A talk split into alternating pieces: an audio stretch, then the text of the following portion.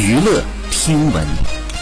关注娱乐资讯截止二月二十一号十九点五十四分由贾玲担任编剧贾玲沈腾陈赫张小斐等主演的电影你好李焕英总票房破四十亿成为中国影史上第六部四十亿票房的电影。前五部分别是战狼二哪吒之魔童降世流浪地球复仇者联盟四唐人街探案三。好以上就是本期内容喜欢请点击订阅关注持续为您发布最新娱乐资讯。